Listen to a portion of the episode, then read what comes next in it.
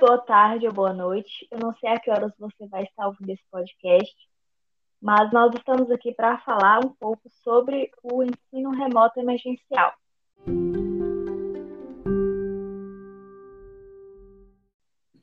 Aqui é a Scarlett.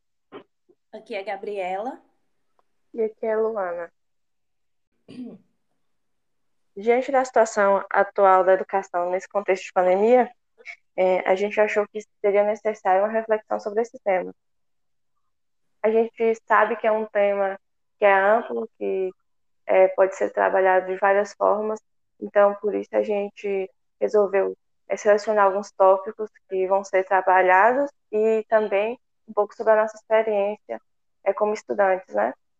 É, a gente passou por um período de sete meses sem aula, quando a gente, lá em março, achou que seria apenas é, uma quarentena de 15 dias e que a gente retornaria em seguida.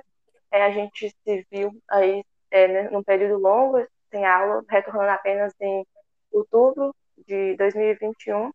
E a partir de, de todo esse contexto que a gente viveu, a gente vai agora é, falar um pouco sobre nossas perspectivas.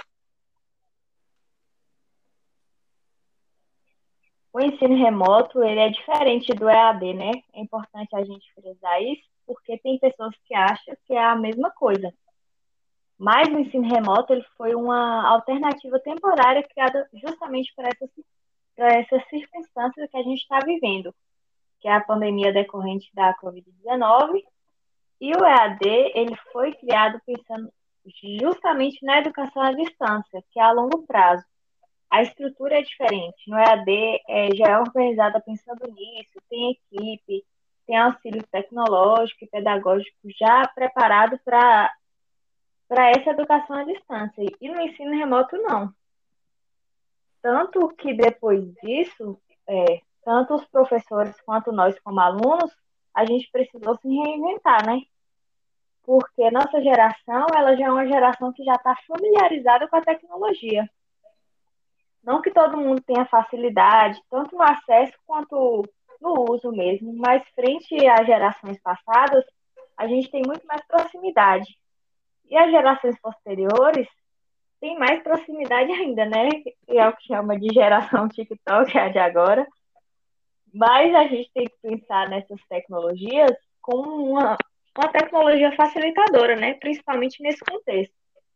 Claro que que tem dificuldade, e Gabi pode falar um pouco melhor sobre isso, dada a experiência dela, mas a gente pode tirar algo de positivo nisso. É, sobre a plataforma que a gente está usando é, na web, é, é, o Classroom e o Meet, que são ambas do Google, e é a sala mesmo versão tecnológica. A gente tem ambiente para enviar atividade, como arquivo de texto, é, em Word, PDF, e cada disciplina, no caso, cada professor, ele cria sua turma, né, de acordo com quem está matriculado.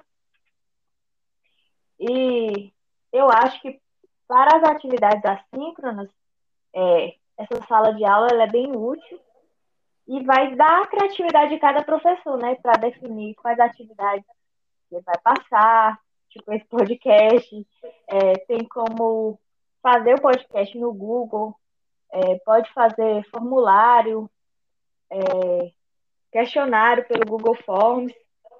A gente tem o e-mail institucional próprio para esse ambiente. Então, eu acho que o Google é bem completinho. É, tem professor que ele, ele cria áreas, áreas específicas, né? É, com vídeo de tutorial para auxiliar quem não conhece a plataforma, tipo como entrar no Meet, como compartilhar a tela, como criar documento.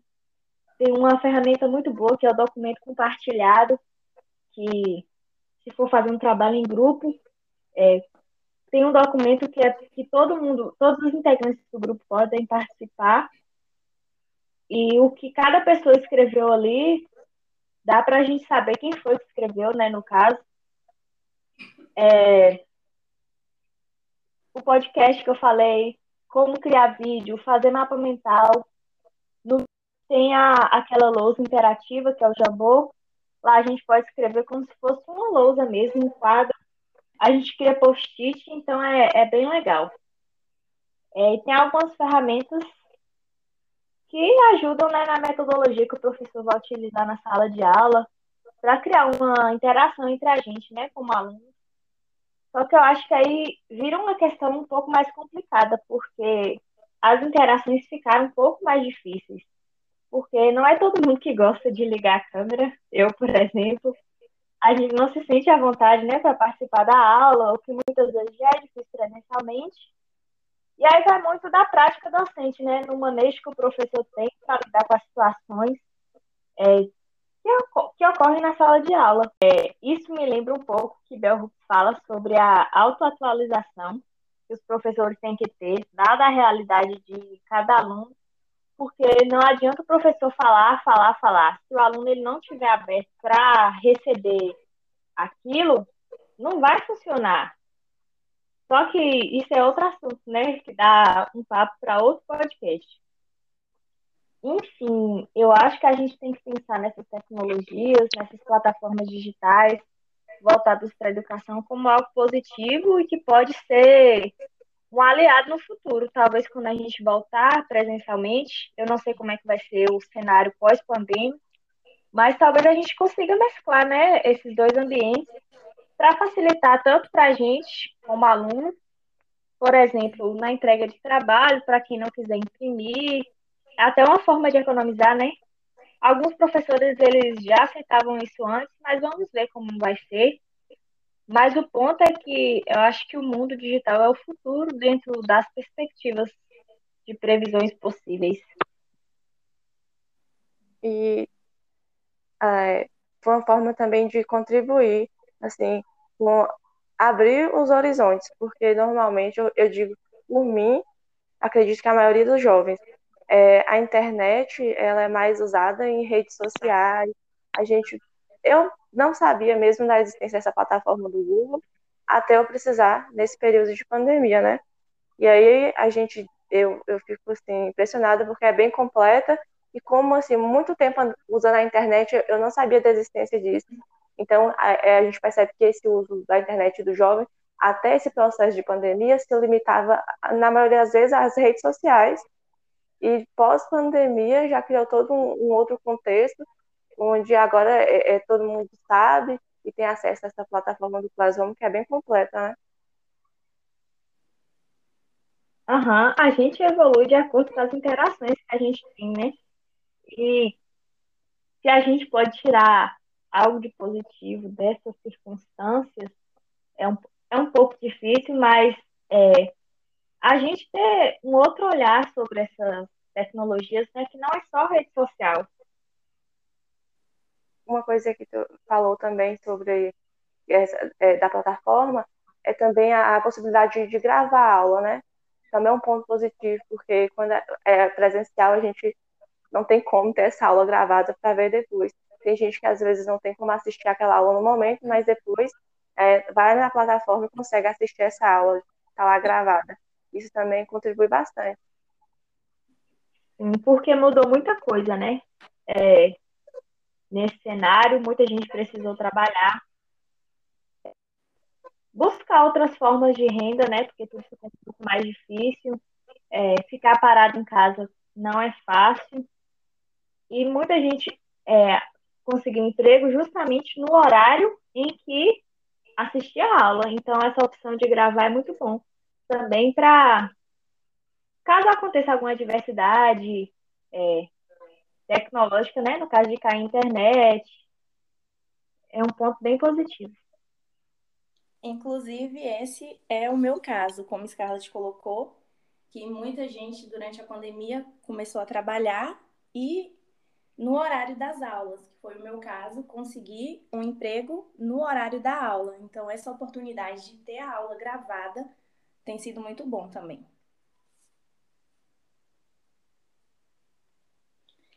E o ensino remoto, ele ainda é algo muito novo e até complexo da gente falar sobre ele. Porque quando você já tem questões que são tratadas por autores há muito tempo, a gente fica com um conforto maior, assim, de tratar sobre esse assunto, porque já tem alguém falando sobre isso. Mas como o ensino remoto é muito novo, nós não temos todo esse conteúdo. Se pesquisar, a gente ainda consegue achar alguns artigos que já estão sendo publicados, mas nada muito específico, nada um autor nada um autor falando sobre isso. Então as discussões acabam ficando muito subjetivas. Mas, como Scarlett bem colocou, e a diferença do EAD para o ensino remoto, é muito importante também a gente frisar essa diferença, porque se você for pesquisar como está esse sistema educacional, sistema de ensino fora das salas de aulas físicas, a gente encontra mais trabalhos publicados sobre o ensino EAD, mas não é igual ao ensino remoto. Porém, como o trabalho aí do sociólogo, como o professor fala, o trabalho do sociólogo é causar problema e atrás de problema mesmo, a gente não pode passar despercebido com essa questão do ensino remoto. Mesmo que ainda é algo novo, que ainda é algo que está sendo trabalhado, isso vai impactar a sociedade, já está impactando, e vai ser questões que vão ser tratadas com o tempo e que nós precisamos já ir pensando por agora. E aí aqui nós colocamos as nossas dificuldades como estudantes. E aí, quando eu coloco as dificuldades como estudante, eu não ponho apenas no ensino superior, mas o ensino remoto em todas as esferas, no ensino infantil, fundamental, médio e no superior. E aí aqui eu cito a BNCC, que é a Base Nacional Comum Curricular. Apesar da BNCC ser voltada mais para os ensinos infantil, fundamental e médio, as consequências desses ensinos levam ao ensino superior. E a BNCC, ela tem como base somar os propósitos que direcionam a educação para a construção de um indivíduo que vai fazer parte de uma sociedade justa, democrática e inclusiva. E aí eu lanço a pergunta: será que o ensino remoto está conseguindo alcançar essas bases que a BNCC propõe? Ou será que o ensino remoto está sendo apenas para preencher as horas dos alunos, porque os alunos precisam estar em aula, precisam estudar, já tem muito tempo aí sem aulas presenciais. E sim, aqui nós sabemos que o distanciamento social é necessário para a prevenção do Covid, mas aí, será que o ensino remoto está sendo apenas para manter aqueles alunos ali, tendo o conteúdo, tendo a matéria, mas o quanto que esses conteúdos estão sendo colocados mesmo na vida desses alunos? Será que eles têm aprendido ou está apenas sentando na frente lá do seu computador, do seu telefone e absorvendo aqueles conhecimentos, só pegando conhecimento e nem saber o que ele está fazendo?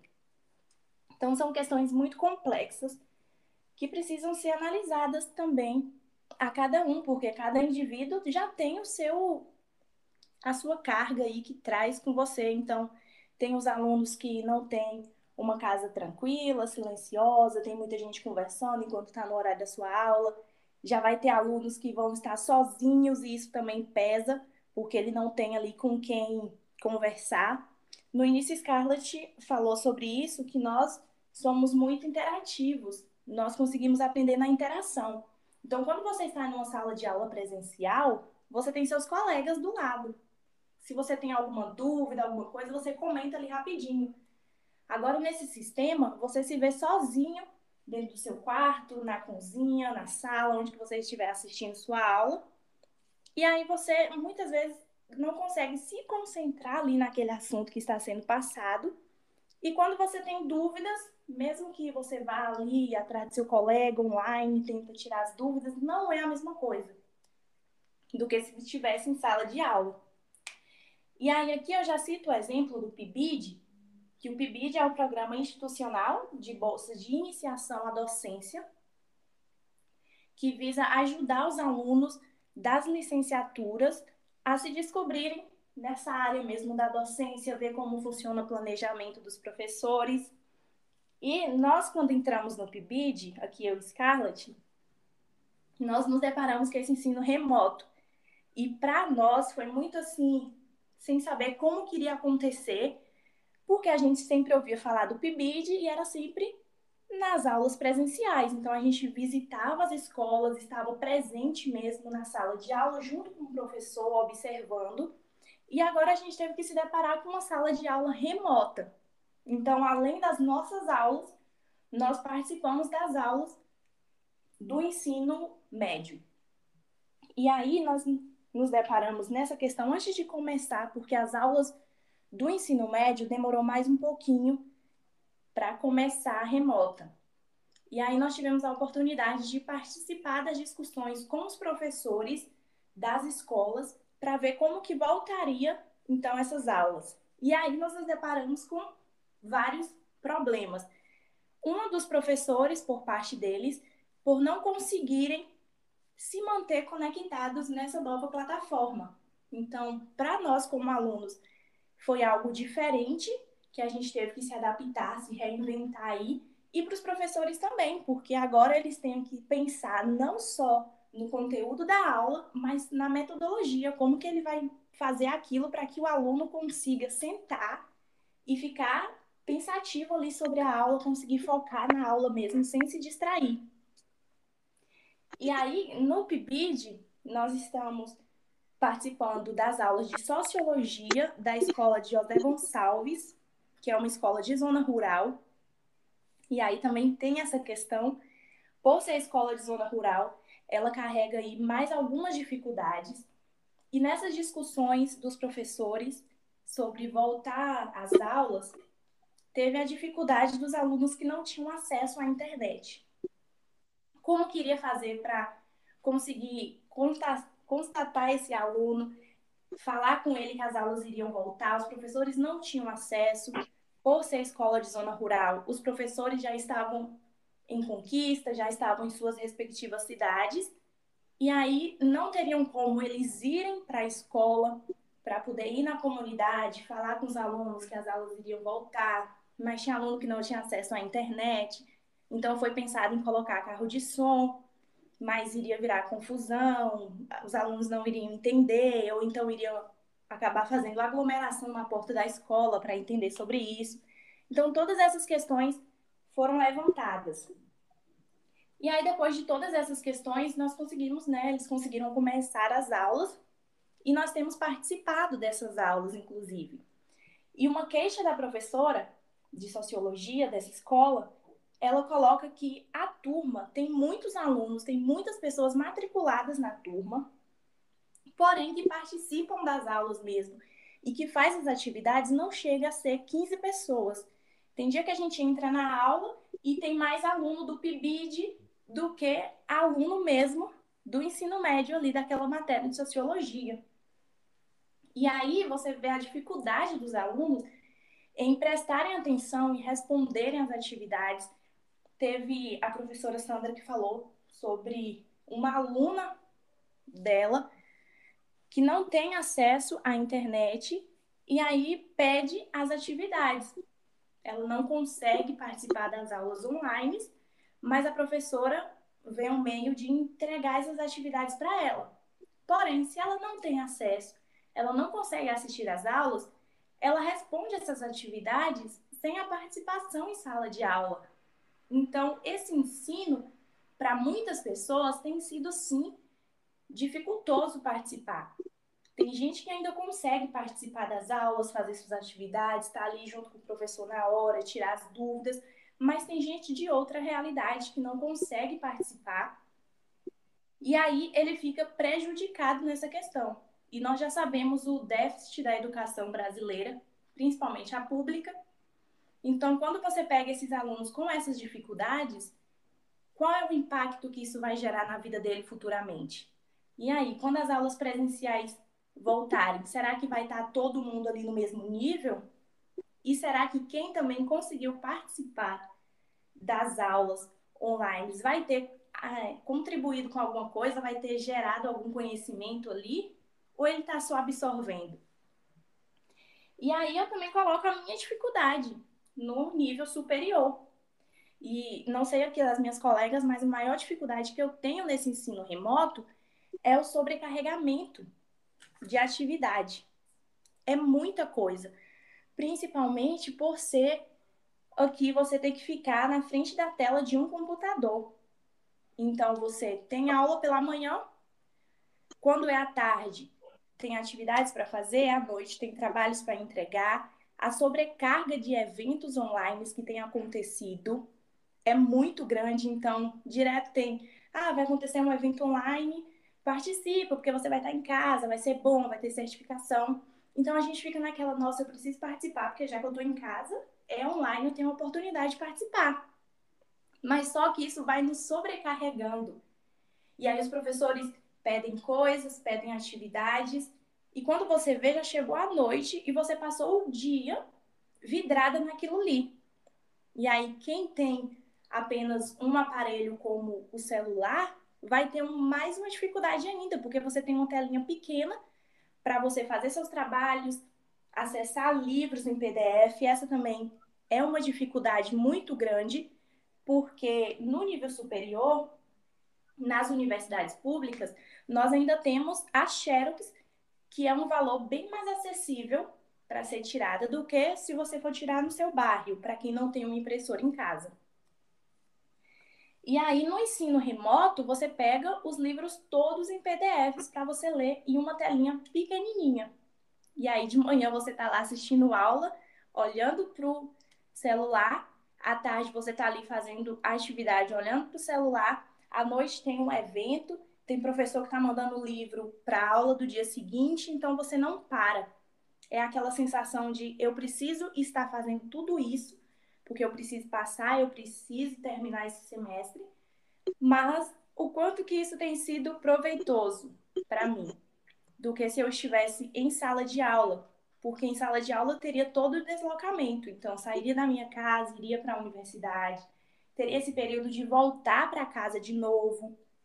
A mente vai pensando mais sobre isso, a mente vai esvaziando mais durante esse processo do que agora no ensino sobre... remoto, Sobre isso, Gabi, é, quando foi aprovado o ensino remoto, ficou uma ideia que ia ser mais fácil, né? Porque a gente está aqui no nosso computador, é, sobre esse deslocamento que você falou, é, não tinha. É, hoje não tem mais aquela separação de ambiente de estudo, ambiente de descanso, ambiente de trabalho. É tudo no mesmo lugar. Então sobrecarregou demais. Mesmo que antes a gente sair de nossa casa. Tem gente que pega não sei quantos ônibus na escola, na universidade, né? Mas estar em casa, o que parecia ser mais fácil, é, vai estar tá se tornando cada vez mais difícil para a gente, né? Verdade. Aí... É sobre isso que Gabi falou. Desculpa, Gabi. É só para mim falar é sobre essa educação que você falou que vocês estão pegando PIBID é, na escola de José Gonçalves. E aí eu lembro que a escola de José Gonçalves, ela é, abrange todos os povoados da região, todos. E tem alguns que realmente a situação de, de internet, tem alguns que estão mais evoluídos, mas tem outros que se você for lá, internet é algo assim raro de encontrar. É um lugar lá longe que você tem que ir para usar dados móveis, porque às vezes não tem uma rede de internet com Wi-Fi. E é bem dificultoso, e a gente pode presenciar isso é, de estrutura de escola, dessa questão de internet, até mesmo naquela passeio que a gente fez, aquele é pro Buqueirão. Quando a gente foi na escola, eu e Scarlett, a Scarlett lembra disso, a estrutura da escola é mínima. Assim, eu, eu não consigo imaginar como que aquelas crianças estão, eh, estão fazendo nesse ensino remoto, porque você vê, a escola não tem estrutura nenhuma, imagina agora essas crianças em casa tendo que lidar com essa situação. É, eu acho importante falar também como que está se dando, né, é, o, o ensino na, pelo menos aqui em Conquista, eu acho que segue para a Bahia toda, é, sobre o currículo contínuo, que é basicamente assim: é, no ensino médio, tem os alunos do primeiro, segundo, terceiro ano. Então, mesclou os conteúdos do das séries. Quem era primeiro ano, quem começou fazendo primeiro está fazendo primeiro e segundo. E vai, contínuo, é, é progressivo.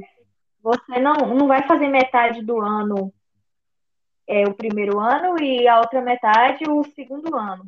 Vai mesclar os conteúdos dos dois e o aluno ele vai avançando progressivamente. Então, eu penso assim, se antes já era difícil é, o tanto de conteúdo que tinha, imagine agora que são conteúdos é, de, do, de duas séries, né? Para absorver tudo isso, ainda mais com tanta dificuldade.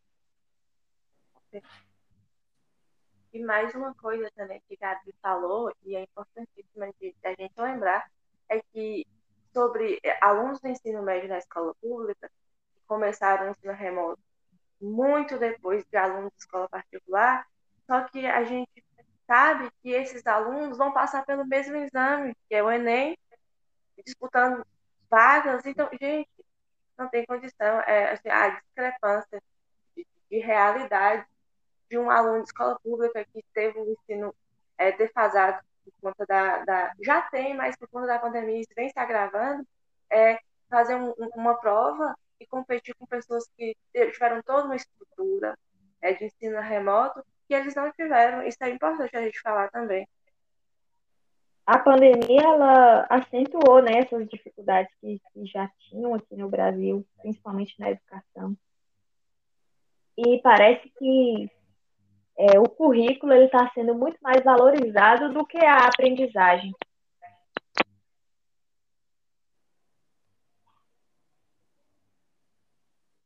Mesmo. E apesar de nós estarmos em uma geração bem tecnológica, a gente às vezes acaba se acostumando com isso e achando que todo mundo tem acesso à mesma coisa que nós temos. E nós sabemos que não é assim. No superior, antes de começar esse ensino remoto, ainda teve as bolsas de inclusão digital para os alunos que não tinham acesso a conseguir colocar a internet na sua casa, comprar algum equipamento. Já nos ensinos básicos, não foi muito trabalhado sobre isso. Então, você tem alunos mesmo que não têm acesso, alunos que antes iam para a escola, dependia da biblioteca da escola, das impressões que a escola, alguns professores imprimiam o texto e entregava, dos livros mesmo. E hoje, com esse ensino todo remoto, o aluno se depara ali com a questão que ele pode até ter a internet, mas ele não sabe mexer naquilo ali, ele não está familiarizado. E se ele não sabe mexer direito, como Scarlett citou no início, sobre as plataformas, são plataformas muito boas sim, mas para quem não tem muito acesso àquilo, fica perdido. Ela entra lá no Classroom e se depara com um monte de coisa. Com o tempo, ela vai entendendo. Mas aquilo vai frustrando ela porque ela vê todo mundo conseguindo fazer e não está conseguindo. Então, tudo isso vai sobrecarregando a mente do estudante nesse ensino remoto. Fora que não é apenas um ensino, ele tem ainda todas as questões de família, de trabalho. Então, tudo isso vai afetando na educação. E também tem, tem a, a questão da. Pode falar, depois eu falo. Eu ia falar sobre a diferença da que Luana colocou sobre o ensino privado e o ensino público. E aí a gente já vê essa diferença desde o do início da pandemia, ali em março, abril, as escolas particulares já estavam pensando sobre esse ensino remoto, enquanto que o público ainda estava ali. Não, não vamos voltar porque vai ser difícil. Mas acabou que voltou de uma maneira assim, sem muita participação dos alunos, teve sim participação, mas eu ficava pensando sobre esses alunos que não tinham acesso à internet. Como que foram conectados com ele? Como que falou para ele, ó, vem cá, bora conversar sobre isso, será que vai ser viável para você? Ele não teve essa oportunidade de dizer como queria. As pessoas que participaram foram as pessoas que tinham acesso já à internet. Então é bem complicada essa questão. Na universidade já fala, né, é um universo de várias realidades. É, eu lembro que quando foi aprovado, uma pessoa chegou para mim e falou: ah, isso devia ter sido aprovado desde antes. Essa demora toda para aprovar online. Mas aí eu falei: não, mas você tem que considerar a realidade de cada um, não é todo mundo que tem um aparelho. E se tem um aparelho celular, não é compatível, não, não é todo celular que aguenta o tanto de demanda que a gente tem. Esse semestre eu adquiri uma experiência nova que foi participar da monitoria, é, porque no PIBID e na monitoria a gente tem duas perspectivas, a gente vê a perspectiva do aluno e vê a do professor também. E a questão da saúde mental é uma questão que está pegando bastante. Tem gente que não está conseguindo fazer é, as atividades por conta justamente de, dessa carga emocional que está tendo. É muito, é muito pesado. É, é, a gente pode pensar na ansiedade também, que muita gente desenvolveu é, no ensino remoto é, na pandemia. Eu não posso falar em números, porque eu não sei, mas essa questão da saúde mental é uma questão que está pesando bastante, é, principalmente agora na pandemia. E também vocês falaram sobre, é, quando vocês estão falando da, da, dificuldade do aluno e também do professor, é, e já foi falado anteriormente sobre esse, essa divisão, né, de espaço de estudar e espaço de, a gente estar em casa, lazer, né? E não tem mais essa separação. O espaço de, do ócio é o espaço de estudar também, a gente está em casa 24 horas por dia. E é, isso me faz pensar o quanto também sobrecarregados estão os professores, porque antes eles iam às escolas, é, passavam os conteúdos, é, provas, atividades, voltavam para casa e esse contato com o aluno, se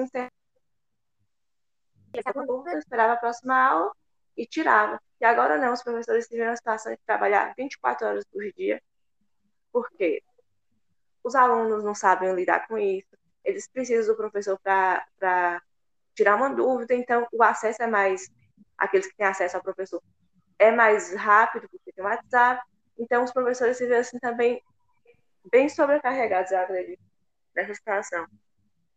E ainda tem gente que diz que os professores não querem voltar às aulas presenciais porque os professores não estão trabalhando. Quando que é totalmente ao contrário. O professor não parou de trabalhar, não. O professor está trabalhando o dobro ainda. Fora que tem professor que tem família também, tem filho, então ele tem que lidar, além da questão do ambiente de trabalho dele, com o ambiente familiar, né? É, a gente tem professor que ele está dando aula, mas no outro cômodo o filho está assistindo aula também. Então são, são duas preocupações que ele tem ali naquele momento.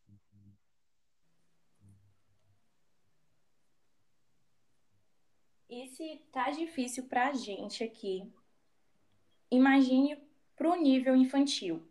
E aí aqui eu posso citar um exemplo, porque no início Aqui agora, no meio da pandemia, eu comecei a trabalhar num reforço escolar aqui em Vitória da Conquista.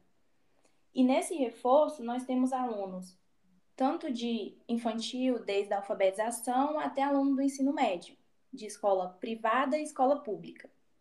E tem alunos que vão para lá para assistir a aula online lá, porque os pais precisam trabalhar, não tem como ficar acompanhando, e depois eles já fazem as atividades ali tudo junto. E eu percebo a dificuldade que tem em colocar aquelas crianças para assistir a aula. Muitas vezes ela liga lá o seu aparelho e sai, caminha, vai nas outras salas e a professora está lá falando. Muitas vezes ela não está nem entendendo, não está nem caderno, não tem caderno aberto anotando o que a professora está falando. E quando você chega para responder as atividades com ela, ela não sabe. Eu tive uma experiência esses dias que eu fui ajudar uma aluna na aula de na matéria de filosofia e aí estava perguntando, né? Era uma prova, meio que uma prova, as questões abertas, perguntando ela sobre questões que foram trabalhadas durante as aulas. E aí ela virou para mim e falou: Eu não sei nada. E eu perguntei se ela estava participando das aulas e ela falou que sim, mas que muitas vezes ela deixava o telefone no mudo porque na sua casa tinha muito barulho. E aí tava, enquanto a aula acontecendo, tem mãe conversando com ela, tem gente conversando, e ela não participou de nada, não absorveu nada, mas ela precisava entregar aquelas atividades, então ela foi pesquisar as respostas. É muito complexo tudo isso. Você colocar uma criança sentada ali na frente do seu aparelho e fazer com que ela fique prestando atenção no que o professor está falando. Porque isso também a gente tira uma fase importante da infância. Porque a infância é o brincar pelo brincar, é no brincar que ela vai aprender, no se relacionar com outras crianças. E ali você tem elas durante a parte da manhã assistindo aula ou na parte da tarde, e no restante do dia ela está fazendo atividade. Você não tem mais aquele brincar, aquela interação que a criança tem com outras crianças. Esses dias, uma falou para mim que ela não aguentava mais ficar. Isso uma criança de 7 anos, ela não aguentava mais ficar olhando a manhã inteira para o celular assistindo a professora falando sobre aquilo. E aí isso vai causar impactos futuros no ensino, tanto no privado quanto no público. O público, é claro que nós sabemos o déficit da educação, dos conteúdos, sempre na situação brasileira foi assim, o privado ainda está mais à frente em questões de conteúdo, mas nesse ensino remoto, tanto o privado quanto o público não está conseguindo, os alunos não estão conseguindo prestar atenção nas aulas.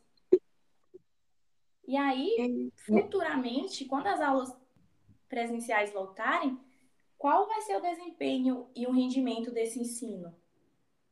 Isso são questões que nós precisamos refletir sobre isso. Será que quando voltar presencialmente os alunos vão saber participar das aulas?